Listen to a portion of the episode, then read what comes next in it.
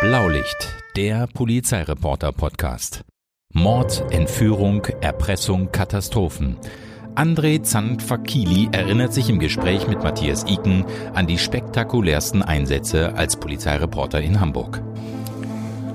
Hallo, moin, moin und herzlich willkommen zu einer neuen Ausgabe unseres Podcastes. Mein Name ist Matthias Iken, bei mir ist André Zandvakili, Polizeireporter seit mehreren Jahrzehnten und heute nehmen wir uns ja eigentlich mehrerer Fälle an und zwar erinnern wir an die Ende der 80er Jahre an den Heidemörder Thomas Holst, gehen zurück in eine Geschichte zu einem sehr brutalen Verbrecher. André, wenn du diesen Namen hörst, woran denkst du dann? Du warst ja damals als junger Polizeireporter schon unterwegs. Ja, ich war damals noch knackenjung. Und das war einer der ersten so richtig großen Fälle so im Rahmen Kriminalität. Es ist bis heute immer noch ein sehr, sehr außergewöhnlicher Fall, weil ich sag mal, diese Typen, die man so als Lustmörder oder Serienkiller bezeichnet, die sind ja hier in Deutschland wirklich sehr, sehr selten. Und wenn ich Gott so. sei Dank. Gott sei Dank. Und wenn ich so Hamburg sehe, dann würde ich noch sagen, der Kirschner von Rahl steht, der die Frauen da in seinem Bunker gefangen gehalten und getötet hat und dann in Säurefässern aufgelöst hat. Das war nochmal so ein Typ, aber sonst hat man die eigentlich nicht. Das ähm, wirklich Brutale an dem Heidemörder war ja, dass er gleich also mindestens drei Frauen getötet hat. Kannst du dich an den ersten Fall erinnern? Der war ja 1987 eine Studentin. Ja, äh, die war ja noch gar nicht so im Fokus mit äh, dem Heidemörder. Der ist übrigens so genannt worden, weil man die Opfer dort in der Gegend gefunden hat und er dann, wie sich später auch herausstellte, dort wohnte, sondern eigentlich, ich bin dazu gekommen, sein letztes Opfer. Das war eine Kosmetikschülerin, die war relativ jung, ich glaube 22 Jahre alt. Äh, die war von ihm entführt und umgebracht worden. Dann hatte man ihre Leiche bei Sprötze gefunden in einem Waldstück. Das ist da unten in der Nähe von Buchholz, wo man dann feststellte, dass er später auch wohnte. Und äh, da ist halt dieser Fall gekommen. Es hat ja dann noch nach dem Tod dieser jungen Frau, die ja 1989 äh, umgebracht worden ist, äh, hat es ja noch fast ein Jahr gedauert, bis er denn identifiziert und festgenommen worden ist. Und dann hat man die anderen Fälle ihm auch zuordnen können. Wobei Was? man sagen muss, man kann ja davon ausgehen, dass es noch mehr waren, sondern man hat dann irgendwann ich weiß nicht, ob es ökonomisch war oder man zu wenig Ansätze hatte, aber es waren ja viele noch andere Fälle, die gut passte, die man dann aber nicht mehr durchermittelt hatte. Also man kam ihm erst durch den letzten nachweisbaren Mord 1989 auf die Spur. So ist es. Was hat denn der Thomas Holst eigentlich gemacht? Er war so Grafiker und, und, und wohnte, wie gesagt, in Buchholz in so einer kleinen Wohnstraße und war da so Everybody's Darling. Das war auch eine ganz komische Situation, nachdem er festgenommen ist. Dann ist man da als Reporter hin und die Nachbarn waren wirklich wie so eine verschworene Gemeinschaft, die nach außen abgeriegelt hat. Und ich weiß noch, ich habe damals mit einer Frau gesprochen, die war so ein bisschen auskunftsfreudig, und kamen Nachbarn und haben sie wirklich gepackt unter dem Arm und weggezerrt und so, wir gehen jetzt mal. So, man, man hatte wohl das Gefühl, dass jetzt irgendwie Reporter in ihre heile Welt einbrechen und was Böses erzählen.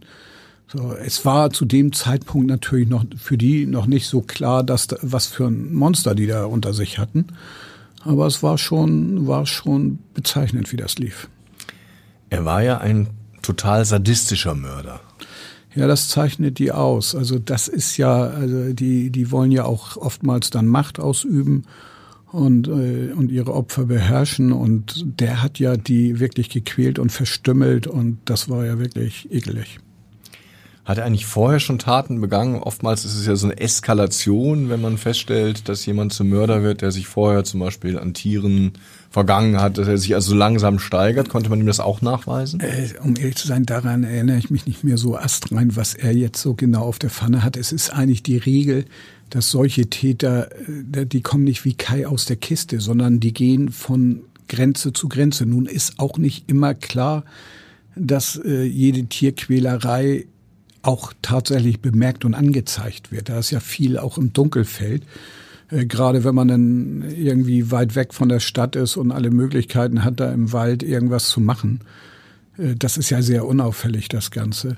Aber eigentlich ist es immer bei solchen Tätern, dass die sich von ihren Taten steigern, ihren Fantasien nachhängen, die nie erfüllen und dann das immer wieder wiederholen beziehungsweise immer noch einen raufsetzen. Er hat sich seine Opfer ja immer mit dem Auto gesucht. Also er ist ja offenbar richtig auf Pirsch gegangen. Der erste Fall, ähm, wir haben ja eben schon kurz über den dritten Fall dann der Kosmetikschülerin gesprochen. Die hat er ja offenbar auch. Die war auf dem Heimweg vom S-Bahnhof Rissen zu ihrem Elternhaus, eigentlich ein kurzer Weg, und da hat er sie ins Auto gezwungen. Ja, also äh, der wird ein Opferschema gehabt haben und es waren ja auch alles relativ junge Frauen. So, und er hat halt Tatgelegenheiten gesucht und er hat sie ja dann auch irgendwo verbringen müssen, um seine Fantasien an denen auszuleben. Das heißt, das wäre auch gar nicht direkt vor Ort gegangen, sondern diese Entführung der Opfer war ja immer ein Teil der Tat, der zur Vollendung nötig war. Und schon zwei Monate später, nach der ersten Tat, ist er wieder quasi zum Täter geworden, hat eine Hausfrau aus Rahlstedt, auch wieder klassisch. Sie war unterwegs, irgendwie von der Gaststätte nach Hause, hat er sie mit Gewalt in sein Auto gezerrt. Wenn man das so, so sieht, dann bekommt man ja fast den Eindruck, er könnte noch mehr auf dem Kerbholz haben. Ne? Du hast es ja, also es war, es waren Fälle, die, die äh, passten einfach wie die Faust aufs Auge. Nun ist das immer, äh, das Wissen und das Beweisen sind immer zwei verschiedene Paar Schuhe, gerade für die Strafverfolgungsbehörden. Und deswegen ist das nie weiter so richtig verfolgt worden. Man wusste auch, den kriegen wir mit diesen drei Taten für immer und ewig von der Straße. Oder hatte es gehofft, hat sich ja dann auch bestätigt. Und äh, daher hat man das denn wahrscheinlich gelassen. Also ich erinnere das nur so ganz dunkel, so Ende der 80er Jahre, dass da auch immer davor gewarnt wurde, irgendwie zu trampen oder überhaupt bei anderen Männern ins Auto einzusteigen. Das ging ja auch zurück auf eine relativ, ja, gefühlt größere Kriminalität, wo Frauen, gerade Frauen, zum Opfer von solchen Triebtätern wurden. Ja, nun ist er trotzdem, muss man sagen, eine echte Ausnahme. Und man kann natürlich immer wieder so einen haben. Wenn jemand sowas macht, der lässt sich dann zeitlich oder von irgendwelchen anderen Einflüssen nicht, nicht abhalten davon, sondern der wird es immer wieder tun. Und äh, das ist eine Zufälligkeit. Man hat einfach wenig Menschen, die so einen Defekt im Hirn haben, dass sie das machen. Der dritte Fall war dann ein bisschen später. Also entweder hat er sich wirklich fast zwei Jahre Zeit gelassen oder er ist für diese Tat dann ja dingfest gemacht worden. Du hast es erzählt, die Kosmetikschülerin, wo man dann fünf Tage später die sterblichen Überreste fand. Wie kamen denn die Ermittler ihn dann auf die Spur? Ich glaube, das sind ganz einfach. Da wird man Sachen abgeglichen haben und wird auch äh, Hinweise gehabt haben, die nachher darauf äh, dazu führten, dass er dort festgenommen worden ist. Also das war, wie ich mich erinnere, nicht das große, äh, das große Ding, dass man jetzt so Knall auf Fall eins hatte, sondern da hat man sich wirklich drauf hingearbeitet. Man hat ja auch fast ein Jahr ermittelt da, bevor man und auch mit der großen, großen Truppe, ne? weil das natürlich schon. Das, äh das sind ja, das sind dann große Truppen und man weiß ja auch, mit was man es zu tun hat und mit wem und man geht ja auch von einer Gefahr für, für Dritte weiterhin aus. Und in so einem Fall setzt die Polizei natürlich sehr viel Manpower da rein. Und relativ schnell war ja klar, dass der wirklich, du hast es eben gesagt, also äh, eine extreme, extreme ähm, quasi Störung gehabt haben muss, so wie er die Opfer zugerichtet hat. Er ist dann ja auch in die Psychiatrie gekommen und nicht ins normale Gefängnis. Und er saß dann, damals wurde es noch Ochsenzoll genannt, das Haus 18 im Klinikum Nord. Das ist ja eigentlich der Bereich, wo solche Kaliber weggesperrt werden, die für die Allgemeinheit gefährlich sind.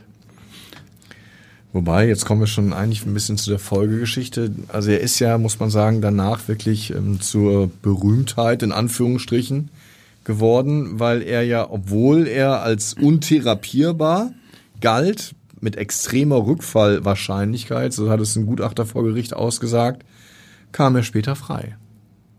Aber nicht freiwillig. Nicht freiwillig, nicht freiwillig. sondern du also, wirst es uns verraten. Ja, also äh, das war schon so ein klassisches Ding. Seine Therapeutin, die ihn eigentlich therapieren sollte, den Mann, der als untherapierbar galt, hat sich in den verknallt. Und dann hat sie ihm zur Flucht verholfen. Und es war wohl so, dass sie einen Schlüssel besorgt hat. Er ist in die Turnhalle, hat sich da durchs Dach ja, gearbeitet und von dort aus abgeseilt und ist abgetaucht und dann hatten die. Was ja schon ein ziemlicher, ziemlicher Angang ist, weil so einfach kommst du ja auch mit dem Schlüssel aus diesem Hochsicherheitstrakt nicht raus. Nein, also ich sag mal, Ochsenzoll, ich war da einmal drin, um mir das anzugucken. Das ist schon es war nett gemacht, wie man so sagen würde, aber es ist schon ein Hochsicherheitsbereich, ja. Und äh, da, um da rauszukommen, braucht man halt diese Hilfe und so Kenntnisse, wo ich dann weg kann. Aber die Flucht war ja noch anders gut vorbereitet. Äh, es war für ihn eine Wohnung in Hohenfelde, so ein Einzimmer-Apartment angemietet worden, war relativ teuer. 1100 Mark haben die, glaube ich, für mobiliertes Apartment üppig. damals bezahlt. Das war üppig zu der Zeit. Große Liebe, ja. Ja, war sehr große Liebe wohl. Und äh, die Therapeutin hatte auch kurz vorher von ihrem Konto 250.000 Mark abgehoben, um das zu finanzieren. Also eigentlich wollten die sich absetzen, oder? Ja, also äh, er ist ja dort wirklich, äh, drei Monate hat er ja in dieser Butze gesessen und war völlig abgetaucht. Er hatte sich ja auch total verändert. Also wenn man so Bilder von ihm gesehen hatte, wie er damals aussah, als er festgenommen worden ist und dann, als er dann später festgenommen wurde nach dieser Flucht, das, der, der war ja gar nicht wiederzuerkennen. Hatte sich eine Glatze rasiert, viel schmaler geworden und so. Also hätte man auf der Straße eigentlich erkannt, wollten aber offenbar auf Nummer sicher gehen. Äh, nachher ist gesagt worden, sie glaubte, dass er ein wundervoller Mensch ist und was ganz Besonderes und dass er toll zu therapieren ist, aber die richtigen Therapiemöglichkeiten da nicht sind und wollte wohl äh, ja Geld auch für eine Therapie für ihn haben. So war die Aussage. Also diese Frau muss in einer kompletten Scheinwelt gelebt haben. Das, das war natürlich für euch irgendwie, damals warst du bei der Morgenpost, glaube ich. Das mhm. muss ja irgendwie, sage ich mal, ich hätte jetzt fast innerer Reichsparteitag für einen Polizeireporter gesagt, habe ich natürlich nicht gesagt. Aber ich meine, viel mehr kann man nicht haben. Der Heidemörder war natürlich jedem Leser bekannt ja. und der türmt. Also wie viele Aufmachergeschichten habt ihr da geschrieben? Also das war schon wirklich sehr, sehr lang, weil A war die Stadt in Angst vor dem Kerl die Polizei einen riesen Einsatz gemacht. Er war ja immer irgendwie eine schillernde Person. Ich erinnere mich noch, er hatte im, im in äh, Psychiatrie hat er dann eine Freundschaft zu so einem anderen Vogel geschossen. Der war in Harburg damals und der, das war auch so ein Psycho, der hatte äh, sich auf ja junge Frauen mit langen blonden Haaren spezialisiert, die er überfallen hat und erst angefangen hat, die Haare abzuschneiden und da auch diese typische Steigerung. Das reichte ihm irgendwann nicht mehr und das endete damit nach mehreren Einbrüchen und mehreren Überfällen damit, dass er eine junge Frau in einer Tiefgarage in Harburg ist einmal sexuell missbraucht und niedergestochen hat und fast getötet. Die hat aber überlebt. Die beiden sind dann dicke Freunde geworden. Und ich erinnere mich an diesen Kerl noch äh, genau, weil er hatte äh, damals in seiner Wohnung, die lag in Heimfeld, hatte er so ein Poster, The Night, die Nacht des Schlechters übersetzt. Äh, war so ein Horrorschenken damals und äh, die ganze Welt hat dann gesagt, oh Gott, diese Horrorfilme haben ihn dazu gebracht, ist natürlich in Wirklichkeit Quatsch. Heute sind es Ballerspiele oder man sucht dann immer irgendeinen Grund, warum die Leute so geworden ja, sind. Ja, um es zu verstehen, ne? weil es ja, komplett unverständlich ist. Ist es unverständlich, aber ich glaube, der hätte das auch ohne den Film gemacht. Die haben dann halt so eine Neigung dazu. Aber so, und die beiden sind dann wirklich, äh, ja, die besten Kumpels gewesen, so wie ich es erfahren habe. Und das waren natürlich dann auch nochmal Geschichten, die man zwischendurch hatte, aber dann natürlich diese Flucht, dann die Festnahme. Die Festnahme war natürlich. Das dauerte ja auch drei Monate, glaube ich. Ne? Also er war ja Monate. wirklich lange äh, in Hamburg untergetaucht. Ja, äh, der, der Chef der Soko war damals, die Holz gejagt hat, war Rainer Tschedor. Das ist auch der Mann, der zum Beispiel diesen Fall Hilal als seinen, seinen, seinen ja, seinen größten Fall gehabt hatte. Der ja nicht gelöst wurde. Der bis heute ungelöst ist, ja. Und äh, das war einfach ja, eine, eine Riesensache damals. Und äh, er ist dann ja, eigentlich hat er sich ja gestellt, weil die Polizei hat dann Folgendes gemacht. Sie haben ja die, haben ja dann festgestellt, dass diese Therapeutin Hilfe geleistet hat und dann ist diese Therapeutin festgenommen worden. Das war in so einem Mehrfamilienhaus in, in Bahnfeld, Ottensen, diese Ecke ich weiß jetzt nicht mehr genau die Straße, aber da ist sie dann rausgeführt worden und ich war da auch vor Ort, sehe dann unter der Kapuze große Polizeieinsatz und so weiter. Die Polizei hatte natürlich ein hochgradiges Interesse, dass das kommuniziert wird, dass sie weggenommen worden ist. Und einen Tag später hat er sich dann auch gestellt. Also, denn ich weiß nicht, ob der nicht weiter wusste, obwohl er noch irgendwie fast 160.000 Mark in der Tasche hatte aber es war dann nicht das Ding und so. Und dann ist er ja wieder ins Haus 18 und dann haben die ja später noch geheiratet. Genau. Und die Therapeutin. Das war ja ganz schräg. Und was auch äh, war, die haben ja nie die Ehe vollziehen können, wie man so schön sagt, weil die Behörden den für so gefährlich gehalten haben, dass sie gesagt haben, der kann Gibt's völlig austicken und die umbringen da in der Hochzeitsnacht. Also ist schon. Ist Aber haben die beiden nicht drauf geklagt, dass sie die Ehe vollziehen können? ja, das waren auch ganz bizarre Sachen und äh, die, die Hochzeit sollte auch gefilmt werden und war dann an irgendeinem so Privatsender gegen Geld versprochen. Da wollte man dann nochmal 200.000 Mark für haben. Und dann waren wieder irgendwelche Geschichten, er soll da von dem Geld therapiert werden und so. Aber es gab am Ende doch keinen Sender, der das bezahlt hat. Nein, nein. Kann man sehen, das Journalismus doch noch ein bisschen funktioniert. Ja, äh, ja, es ist ja auch nicht genehmigt worden. Also. Es Ja, und war sie haben, glaube ich, auch mit diesem Ansinnen sind sie gescheitert. Also man muss sagen, die Ehe äh, ist offenbar bis heute nicht vollzogen. ja, kann ich mit leben.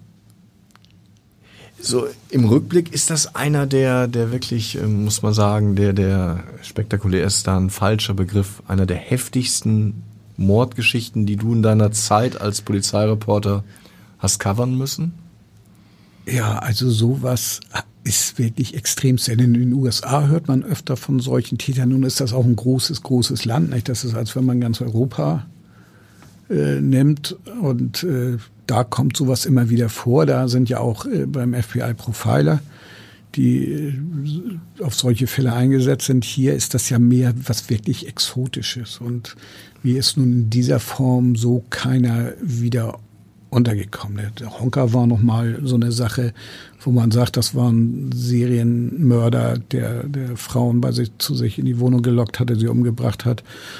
Äh, der Kirschner, aber dann fällt mir auch keiner so richtig hier ein im, im Raum Hamburg. Man hat immer wieder, äh, sag ich mal, hochgradig psychisch gestörte Täter. Das haben wir ja jetzt ganz oft, gerade wenn es darum geht, wenn Kinder äh, umgebracht werden. Aber äh, so wie der erinnere ich mich nicht dran. Er wird ja jetzt im nächsten Jahr 60, aber er muss davon ausgehen, dass bei ihm wirklich gilt, der kommt seinen Lebtag nicht mehr aus dem Gefängnis raus oder aus dem Hochsicherheitstrakt in Ochsenzoll. Ja, ne? also ich- wenn jemand auch nur für fünf Pfennig Verantwortung hat, dann wird er das nicht machen, den rauszulassen. Äh, Der hat ja immer diese Prognose gehabt, dass er hochgradig gefährlich und untherapierbar ist. Und Was untherapierbar hört man schon eher selten, oder? Weil Das hört man ganz prinzipiell selten. hat man ja das Gefühl, dass man irgendwie jeden wieder zurück in die Spur bringt. Ja, hat man, aber es gibt wirklich einige Fälle, da ist das selbst den gutmeinsten Menschen zu nicht geheuer.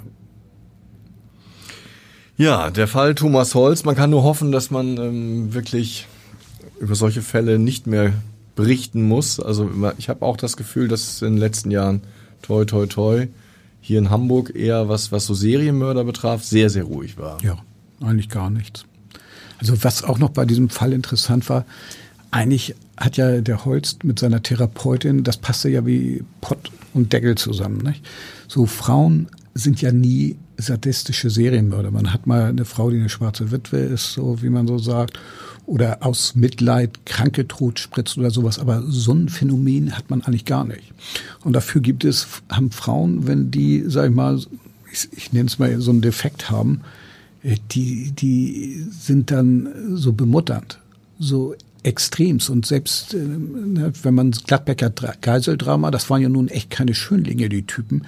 Aber am Ende hatten die sowas wie Groupies, die denn, die auch angehimmelt haben. Und das ist das, wenn dann so ein Täter und so eine Frau zusammenkommen, dann hat man diesen totalen gefährlichen Mix, dass die wirklich so verknallt und so überzeugt sind, dem helfen zu können, dass die den befreien oder zur Flucht verhelfen. Das ist eigentlich diese zweite Geschichte, die dahinter Die es ja auch schon mal in anderer Form gab. Also, dass ähm, Therapeuten ihre Klienten rausholen oder für sie kämpfen, ist ja, ist ja nicht, nicht Ist- einzigartig. Nein, ist nicht einzigartig. Ich, ich sag mal, das ist so das, das weibliche Gegenstück zu dem, was dieser Kerl gemacht hat. Frauen würden sowas nicht tun, in der Regel.